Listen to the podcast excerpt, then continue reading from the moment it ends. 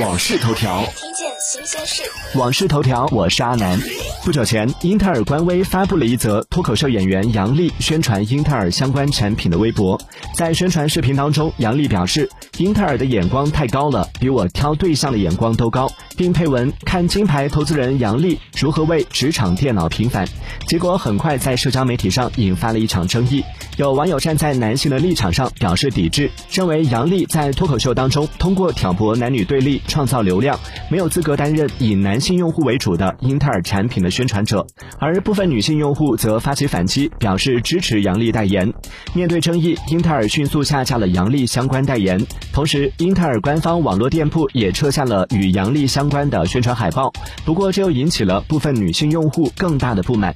对此，英特尔回应称：“我们已经注意到了与杨笠相关推广内容引发的广泛争议，这种情况并非我们的预期。多元包容是英特尔文化的重要部分，我们充分认识并珍视我们所处的多元化世界，并致力于与各界伙伴一起创造一个包容的工作场所和社会环境。可以说是一次进退两难的危机公关了。